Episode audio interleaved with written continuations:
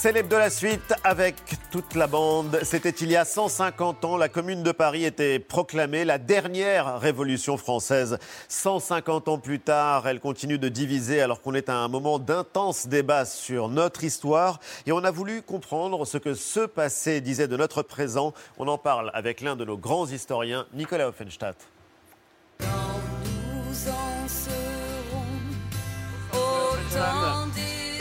Bienvenue le temps des cerises, chanson sublime. Elle fait partie de la bande son de la commune et on va en parler dans un instant. Vous êtes euh, historien, spécialiste de la Grande Guerre 14-18. Vous avez travaillé euh, sur la guerre de 100 ans. Vous avez arpenté Paris sur les traces de la commune de Paris, justement, pour voir ce qu'il en restait euh, dans nos rues, dans les monuments, dans les symboles qui font le paysage urbain. On est à un moment d'intense débat sur l'histoire de France. Il y a les débats autour du bicentenaire de, Napoléon, les 150 ans de la Commune. Est-ce que c'est euh, le signe d'une vitalité d'une société ou pas pour vous, comme historien et comme citoyen? Oui, il y a des gens qui souvent déplorent en disant il y a trop de commémorations en France, il y a trop de débats historiques. Moi, je ne suis pas du tout euh, de cet avis. Au contraire, je trouve que c'est un signe de vitalité démocratique.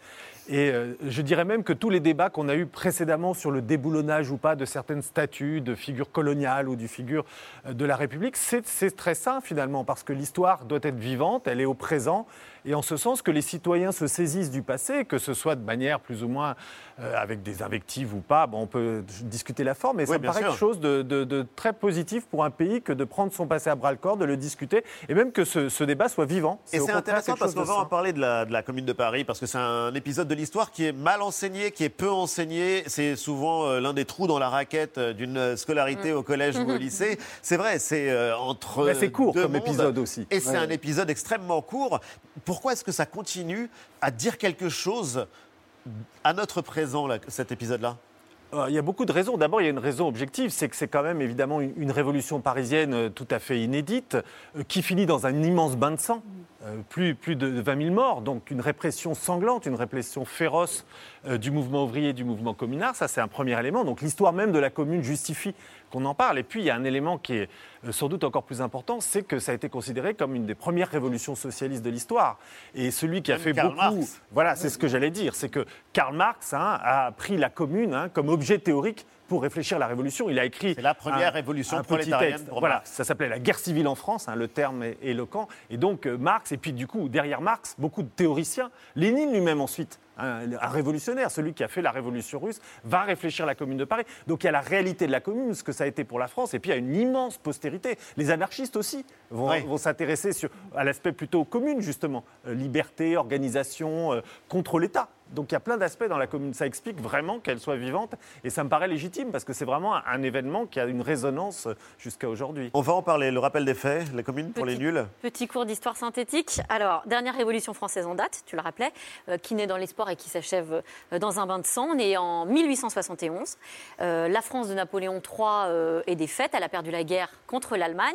Et à Paris, la colère gronde. Les Parisiens veulent une démocratie sociale. Ils ont faim, ils ont froid ils veulent de l'argent, mais aussi euh, finalement euh, euh, plus de droits, de l'égalité. Et l'insurrection va commencer dans les quartiers populaires, à Belleville, à Ménilmontant, à Montmartre.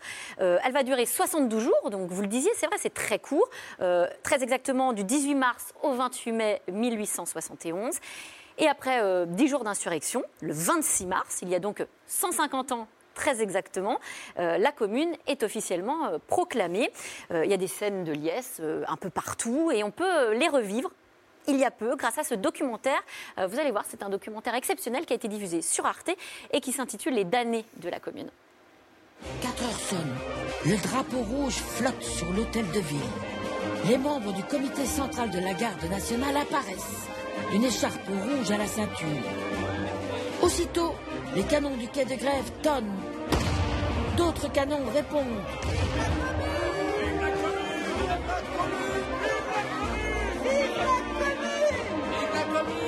Les musiques des bataillons jouent la Marseillaise. Le chant se répand comme une immense vague sur les trottoirs, dans les rues, sur les ponts, aux fenêtres, partout. La commune est proclamée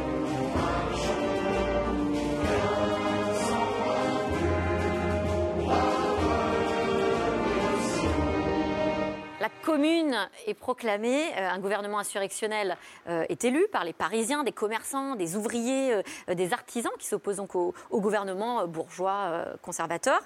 Mais très vite, le vent tourne. Les communards doivent faire face à une répression de, l'armée régulière. Et c'est ce qui va mener à cette fameuse semaine sanglante. Paris est repris quartier après quartier. Euh, vous avez euh, euh, des communards qui sont fusillés à tour de bras. Et c'est dans cette violence inouïe que la, commune de Paris s'achève. On est en mai. 40 000 euh, Parisiens qui sont emprisonnés et entre 7 000 et 20 000 euh, morts selon les, historiens. Qu'est-ce qui reste aujourd'hui de cette histoire-là? Il reste beaucoup de choses. Il reste beaucoup de choses. Il y a peut-être un élément à rajouter aussi, c'est qu'il y a une dimension patriotique dans la commune. La chambre euh, qui vient d'être élue en février est une chambre non seulement monarchiste, hein, mais aussi pacifiste à l'époque, donc qui a une dimension aussi de résistance euh, patriotique dans, la, C'est le dans la paradoxe. commune. Parce C'est que le paradoxe, c'est absolument. une révolution qui naît alors que la République Bien. renaît, c'est la Troisième République, mais qu'elle est à majorité monarchiste. Elle est encore très précaire, cette République. hein. Elle est très pas gagné. précaire. Il va falloir des années pour que la République soit républicaine, Oui. hein, paradoxalement, parce qu'il y a non seulement les bonapartistes, mais il y a aussi les monarchistes. Donc on est dans une période extrêmement tendue pour, euh, pour, le peuple de Paris. Et ce qui est impressionnant, c'est qu'il y a toujours aujourd'hui dans la mémoire des gens de gauche et des gens de droite euh, un conflit de mémoire et il est euh, perceptible entre, par exemple, Anne Hidalgo, la maire de Paris, la France insoumise qui demande qu'on commémore cet épisode-là. Et puis, il y a ceux qui ne veulent pas en entendre parler, ceux qui sont les héritiers lointains peut-être de ceux qu'on appelait les Versaillais. En fait, ça prouve qu'il existe peut-être encore une gauche et une droite en France? Oui, et il, existe aussi plusieurs gauches, parce qu'une une des richesses sans doute de la commune de Paris, et c'est pour ça qu'on en parle autant aujourd'hui, parce que moi j'étais quand même frappé, j'imaginais pas un tel euh, déferlement, non seulement de publications, mais de commémorations Un officielles. documentaire, on l'a vu là sur Arte. Voilà. Donc euh, c'est quand même un événement qui était plutôt dans la tradition du mouvement ouvrier, du- de la gauche effectivement militante. Et là, on, lui, on voit un élargissement. Alors il y a plusieurs explications. Et d'abord, il y a l'aspect un peu commune, c'est-à-dire l'aspect pouvoir urbain, qui joue sans doute dans l'usage qui en est fait par la municipalité. Donc ça, c'est un élément. Alors oui, et puis il y a plusieurs mémoires de gauche aussi. C'est ça qui est intéressant. C'est qu'en fait, les, co- les communards ne sont pas unis. Il n'y a pas une, une idée, il n'y a pas un point de vue. Il y a des anarchistes qui sont là. Il y a des, des communistes, on peut dire, en tous les cas des internationalistes. Il y a des républicains avancés. Euh, il y a des blanquistes qui sont les- la, la- la- la frange la plus révolutionnaire euh, du mouvement socialiste. Donc c'est aussi un patchwork de, de positions et d'idées, la commune. Donc vous voyez, toute la gauche peut s'approprier certains aspects de la commune. Donc ça, c'est quelque chose qui, aussi, qui n'est pas le cas pour tous les mouvements et toutes les révolutions. Et il y a une légende dorée aussi de la commune, parce qu'on y voit un moment euh, lyrique, quasiment romantique, de conquête des droits, l'école laïque et gratuite qui euh, voit le jour, euh, un héritage politique où il y a la séparation des, des églises et de l'État, le féminisme. En fait, c'est vrai qu'on y projette aussi énormément de choses. Bien sûr, on y projette beaucoup de choses parce qu'on le disait tout à l'heure, mais le temps est court et effectivement, et la commune n'a pas fait tant de choses que ça concrètement. Elle n'a pas eu le temps, donc elle a effectivement euh, séparé l'Église et l'État. Elle a pris tout un ensemble de, de mesures sociales, mais effectivement, le bilan est forcément limité euh, dans le temps, donc on peut y projeter beaucoup de choses aussi sur ce que ça pourrait être parce que les mesures ont été annoncées. Donc Oui. on attendait évidemment beaucoup. Les communards ont été fusillés. Il faudra attendre 2016. 2016 pour que l'Assemblée nationale adopte un texte qui réhabilite les communards. Incroyable. Il y, a de- il y a eu des amnisties quand même déjà. Oui, il, y a bien sûr. il y a eu, il y a eu d- déjà un certain nombre d'éléments qui ont été pris, mais effectivement, il y a eu une, une- une- une répression très, très féroce, et ce qui fait aussi que euh, la République. C'est pour ça que la République est parfois aussi mise en accusation hein, pour être une République finalement très conservatrice. hein. et donc effectivement, il y a des enjeux de mémoire aussi de ce point de vue-là entre les, républiques, les héritiers des, euh, des Républicains. Les Républicains étant eux-mêmes, c'est assez intéressant. Il y a eu aussi un tiers parti. Il y en a qui ont essayé de faire le- le- le- en quelque sorte le pont entre les Versaillais et les communards. Donc vous voyez, on est dans Oui. un moment qui est extrêmement vif euh, de la vie politique française et c'est aussi pour ça euh, que c'est un héritage. Jean-Michel conflit de mémoire, il y a des gens aujourd'hui qui disent, mais enfin, avenue Adolphe Thiers, place Adolphe Thiers, parce que c'est Adolphe Thiers qui euh, décide la répression. C'est terrible. Il y a des gens qui disent, mais enfin, il ne mérite pas Il y a des aujourd'hui écoles que la mémoire, bien sûr, il y a des écoles il y a des Thiers, rues tiers, des avenues tiers partout en France. Et peut-être il faut préciser juste un point de contexte, parce qu'on on, l'oublie, mais l'armée allemande est là. Euh, la réunification allemande a eu Ah, lieu à Versailles, dans la Galerie des Glaces. C'est un épisode qu'on a totalement oublié, parce que sans doute, cette défaite de 1870, on en a honte, on ne l'a toujours pas digérée, au fond. Et, et on oublie on que... en parle très peu. On oublie que c'est sous la pression, enfin pas sous la pression, mais l'armée allemande autorise Thiers à mener la répression. Mais en fait, euh, la France est un pays là, dans ce moment-là, sous tutelle d'une certaine manière. Oui, effectivement, le, le contexte de la défaite est très important. hein. C'est-à-dire que la commune, et comme je le disais tout à l'heure, il y a une dimension patriotique. Donc il y a aussi effectivement la, la mémoire de la guerre de 1870, qui effectivement, vous avez raison. euh, D'ailleurs, elle a été célébrée récemment aussi, cette guerre, et on, Oui. on se rend compte qu'elle a eu moins d'écho. euh, finalement, cette commémoration que la commune.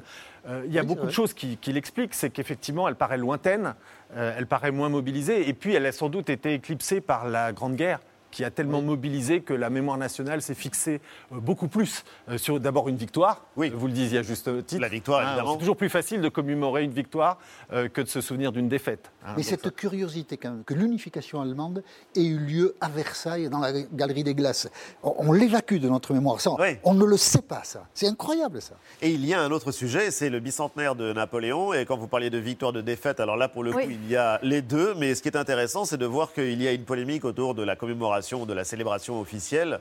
Ça n'a pas toujours été le cas. Eh oui, mais c'est étonnant de regarder euh, dans l'histoire comment sont commémorés euh, les mêmes événements. On tergiverse beaucoup en ce moment sur euh, l'opportunité de commémorer ou pas les 200 ans de la mort de Napoléon. Mais regardez, c'était il y a 100 ans, en mai 1921, on se posait beaucoup moins de questions. Regardez ces images, on est le 5 mai 1921. Il y a plusieurs rassemblements et Oui. cérémonies qui sont organisées. Alors d'abord à Notre-Dame, vous voyez ensuite à l'Arc de Triomphe, enfin à la chapelle des Invalides avec énormément de monde. Ce jour-là, le maréchal Foch va prononcer un discours dithyrambique euh, appelé Éloge de l'empereur. 21 coups de canon euh, seront euh, tirés en bord de Seine. Nicolas Waffenstadt, comment vous, vous expliquez qu'on célèbre avec faste en 1921 un événement qui devient ensuite un objet de polémique un siècle plus tard? Il y a beaucoup d'éléments. Je- Sans être trop long, c'est d'abord le contexte de 1921. On sort de la Grande Guerre. Donc il y a évidemment quand même une ambiance de célébration, certes, une euh, célébration consternée, hein, puisqu'on célèbre aussi le deuil, on célèbre la mort, mais Ouais. on célèbre aussi la victoire, on célèbre aussi la patrie. Et la chambre qui vient d'être élue à ce moment-là est une chambre qu'on va dire bleu horizon. hein, puisqu'elle va euh, co- comporter beaucoup de, de députés à la fois anciens combattants, mais aussi co- conservateurs. Donc du coup, on est quand même du- dans une ambiance patriotique, hein, qui est celle de la sortie euh, de la Grande Guerre. Donc ça, c'est un élément. Euh, et du coup, euh, évidemment, on a envie de mettre ensemble peut-être des valeurs qui paraissent consensuelles, la figure de Napoléon, qui paraissent en tous les cas glorifier une France qui a beaucoup souffert pendant la guerre. Glorifié, alors que Napoléon, euh, on a évidemment euh, un immense euh, homme euh, militaire, mais c'est aussi les défaites, des défaites euh, terribles. Bien sûr, mais c'est un moment où on cherche quand même à ressouder, ou en tous les cas à souder le corps national qui a été déchiré par la violence de la Grande Guerre. Donc on peut, on peut imaginer combien, euh, évidemment, la figure de Napoléon peut servir. Euh, ce qui est peut-être quand même important à, à discuter, et j'ai- sans avoir forcément un avis arrêté, la question qu'il faut se poser quand on, nous, on est, on est contemporains, donc on n'a pas forcément à reproduire les commémorations du passé. Oui. On a à se poser la question, nous, qu'est-ce qu'on a envie de faire? Et c'est ça, il faut y insister. Je, je le dis souvent, mais une commémoration, elle ne va pas de soi. C'est toujours un choix que nous faisons, nous, collectivement, comme présent. société, Oui. à un moment donné. Donc en fait, d'une certaine manière, ce qu'ont choisi les gens, heureusement qu'il y a un siècle, on avait un rapport au passé qui Eh est oui. différent. Heureusement que euh, toutes les célébrations précédentes, que ce soit celle de la Commune, de la guerre 70 ou de Napoléon, et- ont été marquées parce que nos contemporains, euh, les contemporains de l'époque, euh, voulaient dire. Donc la question qu'il faut se poser, nous, c'est pas dire on a fait comme ça avant, Napoléon c'est ça, c'est qu'est-ce si que nous les on a. images qu'on a vues sont impressionnantes. Bien sûr. De voir la liesse et de voir aussi, enfin, toute. Mais le- on- célébrait aussi les colonies. de dire, Oui. On ne le ferait plus de la Oui. même manière aujourd'hui. Donc heureusement que le monde évolue et qu'on prend en considération les, les avancées des sociétés. Donc on ne peut plus commémorer comme autrefois, pas simplement par principe, mais parce que je crois que la question qu'il faut se poser dans ces débats-là, que ce soit la Commune ou Napoléon ou, ou d'autres Ou d'autres. thèmes, qu'est-ce qu'on a envie de dire? Et d'autre part, qui a envie de le dire? Parce que commémorer, ça veut rien dire. Est-ce que ça va être le président de la République? Est-ce que ça va être les universitaires qui vont faire des colloques savants que personne euh, ne va écouter? Est-ce que ça va être des expositions? Quelle forme ça va prendre? Est-ce que ça doit être culturel? Est-ce que ça doit être politique? Et donc, euh, quand on dit commémorer Napoléon, ça veut dire évidemment au sommet de l'État. C'est-à-dire, est-ce que l'État va tenir un discours hein, de valorisation, voire de glorification et de mise en avant de Napoléon? Ça, c'est un débat politique qui est très important. C'est quelle valeur on a envie de mettre Et en il est avant. intéressant. Mais vous trouvez qu'il a lieu ce débat-là? Non, pas assez. Pas on, assez. on discute trop de savoir qui a été Napoléon. Est-ce qu'il est bien ou est-ce qu'il est mal Oui, Ouais. ça. Est-ce qu'il faut mieux assister sur les morts des guerres et des conquêtes napoléoniennes ou au contraire sur le- la transmission des valeurs de la Révolution française à travers un certain nombre de réalisations? Moi, je pense que la question, elle n'est pas du tout bien posée.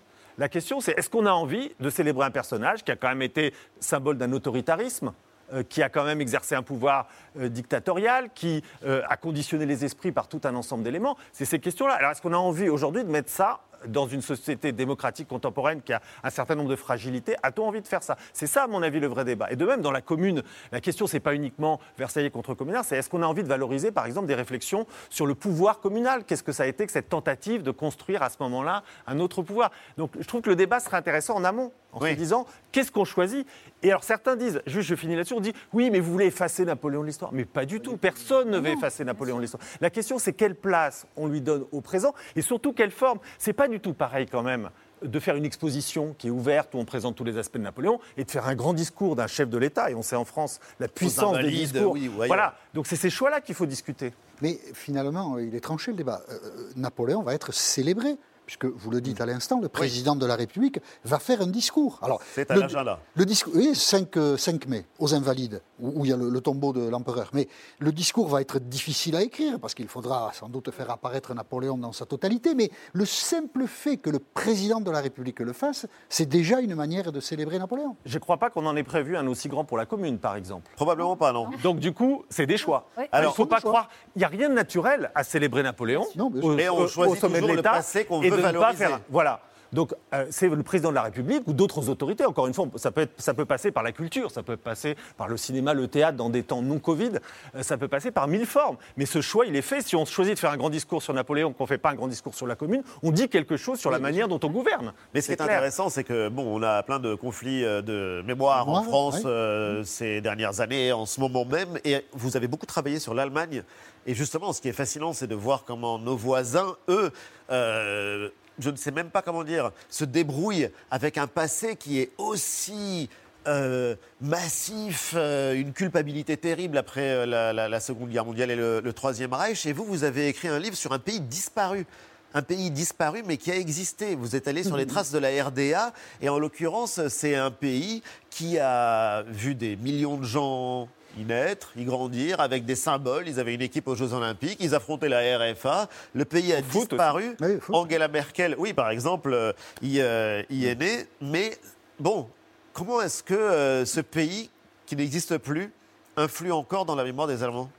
Ben, euh, vous l'avez dit, le, le rapport euh, des Allemands à leur passé est très différent du nôtre, parce qu'il y a évidemment une ombre écrasante, et toujours écrasante, c'est évidemment celle du nazisme. Oui. Et donc ça conduit, notamment pour les dirigeants politiques de premier plan, et notamment pour le, pour le gouvernement, euh, de, à un certain recul vis-à-vis de l'histoire. C'est-à-dire que, que on parle d'histoire, mais souvent avec distance, souvent avec modération, et on instrumentalise aussi peu que possible. Ah oui on l'a bien vu. hein, Angela Merkel, elle n'est jamais dans les grands discours. Tout ce qu'a pu faire un Sarkozy sur l'histoire, c'est impensable en Allemagne. Hein, et, même, et même les grands discours de présidents plus modérés sur cet usage de l'histoire, c'est impensable. On est à distance, on laisse ça à la culture. Je me rappelle une discussion avec un militaire allemand, justement, sur la Grande Guerre. Je, lui dis- je, vous, dis- je lui dis, il faut qu'on discute de ça. Il fait, voyez ça avec mon collègue de la culture. Vous voyez, la Grande Guerre, c'était surtout pas un militaire qui allait s'en occuper, parce que ça- tout de suite, on aurait vu le militarisme allemand, le retour des, des vieux fantômes. Nationalisme. De- voilà, donc oh là là, ça c'est une affaire culturelle, vous voyez, pour les expositions, tout ce que vous voulez, film, cinéma, mais c'est pas une affaire militaire. Donc vous voyez, il y a une forme de distance au passé, et du coup, évidemment, et parfois la RDA est aussi lue dans la continuité, parce que, évidemment, étant donné que c'était aussi un régime autoritaire, on se dit comment commémorer, évidemment, hein, dans cette Allemagne toujours Ouais, fragile, un régime autoritaire. Alors ça n'a pas été que ça, ça a été aussi un régime euh, qui a eu euh, des vertus sociales, mais vous voyez, il y a- il y, a un conflit de mémoire qui est compliqué pour les Allemands, et qui d'ailleurs explique aussi, sans doute, cette gestion un peu trop euh, frileuse de la mémoire de la RDA, explique aussi la montée des, en quelque sorte des périls euh, d'extrême droite à, à l'Est, parce que le ressentiment d'un certain nombre d'Allemands de l'Est. euh, voilà. C'est pour la ça que je dis qu'en général, c'est une règle, euh, tout- en, en histoire il y a rarement de règles, mais il y en a une, c'est qu'en général il vaut mieux toujours discuter des problèmes de fond. Il vaut mieux souvent mettre sur la table euh, les enjeux de mémoire, quel que soit, que ce soit la- l'Algérie, la France, euh, la RDA et l'Allemagne contemporaine, que de les laisser tuer ou de les laisser à des instrumentalisations trop fortes. C'est pour ça que moi je suis en général pour dire débattons, débattons avec tous les points de vue, avec des historiens, avec des gens du patrimoine, avec des citoyens que ça intéresse, mais ouvrons au maximum le débat sur l'histoire. C'est quand même le meilleur moyen de vivre dans une société démocratique son rapport au passé. C'est une très bonne conclusion. Oui. On n'aura pas parlé du général Bugeaud, mais C'est pas grave. Le ca- le carrier, très le carrier. enrichissant. Parce que lui aussi est Vous sur la savez que. Nicolas Offenstadt avait même proposé qu'on érige une statue d'Abdelkader sur l'avenue du général Bugeaud pour ne pas avoir à la J'ai débaptiser. dit ça, moi, ou c'est Ali Vous qui avez dit ça un jour. Surveille. Ça a Ali. même été enregistré. Bon, Merci en tout cas, faire. Nicolas Offenstadt. C'est euh, passionnant de, de vous écouter. Votre dernier livre euh, paru concerne un pays disparu pour le coup. Sur les traces de la RDA est disponible chez Folio. Merci, merci les amis. Le Sidaction continue tout le week-end. Vous pouvez appeler le 110 pour faire un don ou aller directement sur internet don.sidaction.org. C'est l'hebdo se termine. Merci de nous avoir accompagnés. Ciao.